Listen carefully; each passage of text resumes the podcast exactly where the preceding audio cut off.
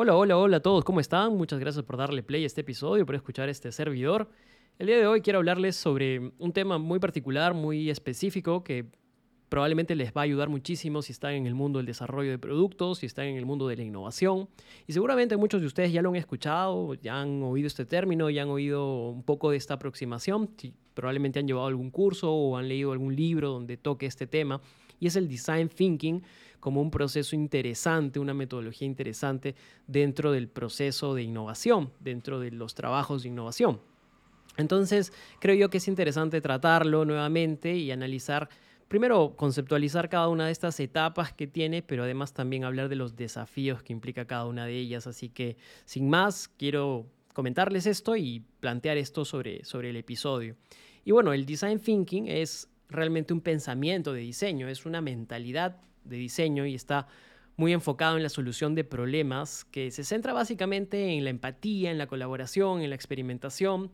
Estos puntos son importantes para el design thinking porque se trata de ponerse en el, en el pie, en los zapatos de aquel aquella, aquel usuario que presenta el problema, que necesita una solución, y entonces al diseñador, al, innovador, le ayuda mucho entender esta perspectiva para poder empezar a idear o a, plantear ciertas soluciones que luego van a trabajarse de manera mucho más al detalle. Y este proceso se divide en cinco etapas clave, que son empatizar, definir, idear, prototipar y testear. Como verán, son cinco etapas. De hecho, estas son las etapas clásicas del design thinking. Hay algunas, algunos, digamos, algunos marcos conceptuales que hablan de solo tres, que han reducido todo esto a solo tres, o algunos que incluso lo extienden a siete. Pero básicamente cinco ha sido como, como se establece, como se usa, como también lo, en algún momento lo, lo, lo difundió IDEO, que es principalmente el autor de esta metodología, que es bastante interesante. Entonces, Vamos a comenzar con la empatía. Y la empatía es una etapa que trata sobre la inmersión en la experiencia del usuario para entender realmente las necesidades que tiene este, este usuario, esta persona, y también sus desafíos, contexto. Esta etapa es muy interesante, es muy importante porque está relacionado muchísimo con este proceso de investigar yo he hablado muchísimo de la investigación, yo soy investigador de background y a mí me gusta mucho eh, siempre pulular por estas etapas porque creo que es necesario entender, hay herramientas de diagnóstico un montón, pero también hay herramientas que pueden ayudar al equipo a poder entender, a ponerse en esa, en esa situación del usuario. Y, y esto pues como saben, implica escuchar activamente, observar, sumergirse en el mundo del usuario y es un desafío interesante y básicamente uno de los retos mayores es evitar hacer suposiciones y mantener siempre una mente abierta para, para ver, digamos, el mundo desde la perspectiva, desde el usuario y no desde, lo, desde la marca o desde los, los diseñadores del producto. Esto es súper importante porque suelen haber muchos sesgos en esta etapa y muchos fracasos realmente se dan por no hacer, por no tener un buen acercamiento a la etapa de empatía. La segunda etapa es definir. Y aquí lo que hacemos es sintetizar toda la información que hemos recopilado en la etapa de la empatía para definir claramente el problema que estamos tratando de resolver. Acá uno de los desafíos interesantes de la, etapa de, definir es em, poder condensar todo ese amplio espectro de necesidades, de inquietudes del usuario en una declaración de problema claro y manejable.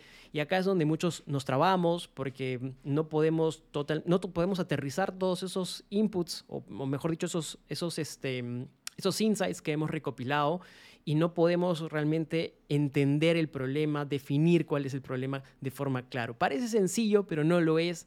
Esto, por supuesto, quiero decirles, todo este proceso del design thinking demanda muchísima experiencia.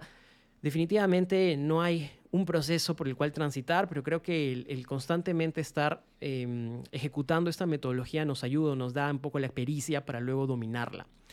La tercera etapa es eh, la ideación, y esta ya es una etapa un poco más de corte creativo. En esta etapa lo que hacemos es generamos una variedad de ideas para solucionar el problema que hemos definido previamente.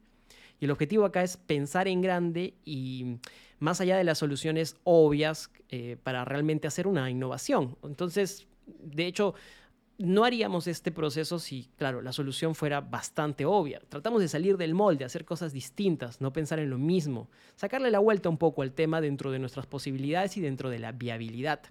El desafío acá creo que es, toma, es em, fomentar un, ambiente en el que todo el equipo, o sea, todas las personas que estamos en este proceso, nos sintamos libres de expresar ideas, así, así sean descabelladas, este, siempre hay que tener mucha apertura para recibirlas.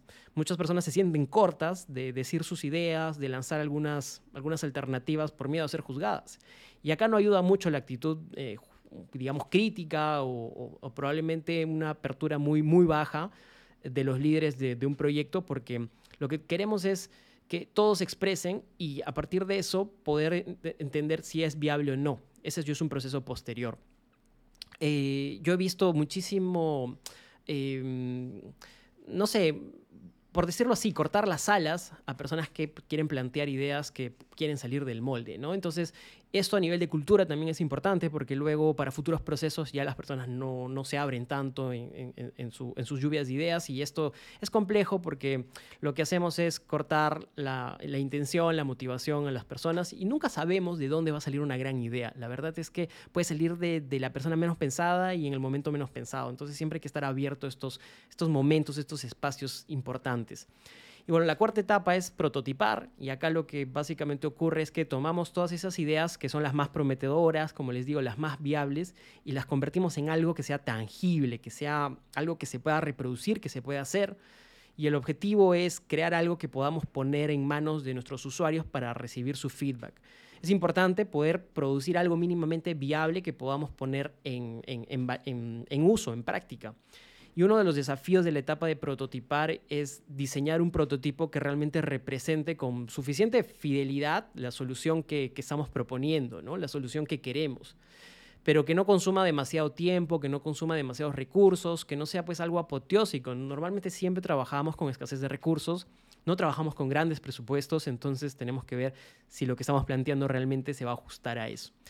Y lo último es la etapa de testeo, y en esta etapa, pues presentamos el prototipo a los usuarios y observamos cómo se relacionan con ellos. Si es una aplicación, por ejemplo, cómo interactúan con la aplicación. Si es una página web, cómo interactúan con la página web.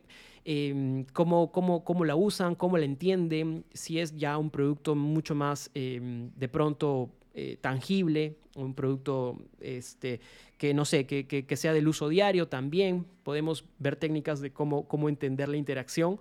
Eh, acá se pueden prestar, por ejemplo, etnografías para entender el uso, diarios de uso, etcétera, etcétera. Hay muchas formas de, aplicar el testeo. Y el desafío aquí es, creo que estar dispuesto a escuchar las críticas. Muchas veces nos casamos o enamoramos con nuestras ideas, con nuestros proyectos, pero sí, pero probablemente no es necesariamente eh, responden a la necesidad de los usuarios y las críticas deben ser constructivas, debemos estar abiertos para poder cambiar rápidamente algo que no está funcionando. Para eso hacemos el testeo, si no pasaríamos del, del prototipo al lanzamiento y creo que esa no es la idea en verdad.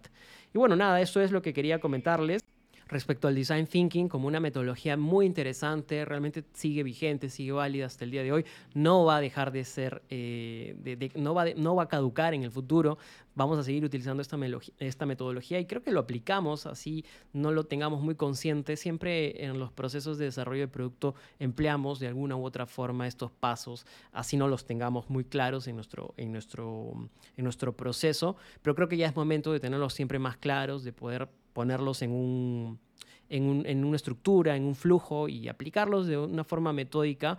Eh, yo sé que las metodologías a veces pueden ser abrumadoras, queremos la flexibilidad para, para, hacer las cosas rápido, pero siempre darnos un pequeño espacio para meditar las cosas, para hacerlas de una manera procedimental, nos ayuda muchísimo a asegurar el éxito de lo que queremos lograr. Eso es, espero que, que, pues este episodio pequeño les aporte algo, algo, nuevo, un conocimiento nuevo.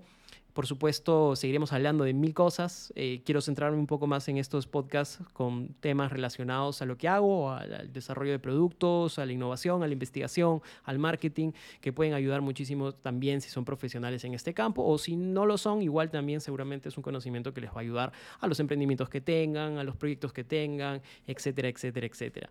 Pues nada, eso es, muchas gracias, eh, un abrazo y que tengan un excelente día.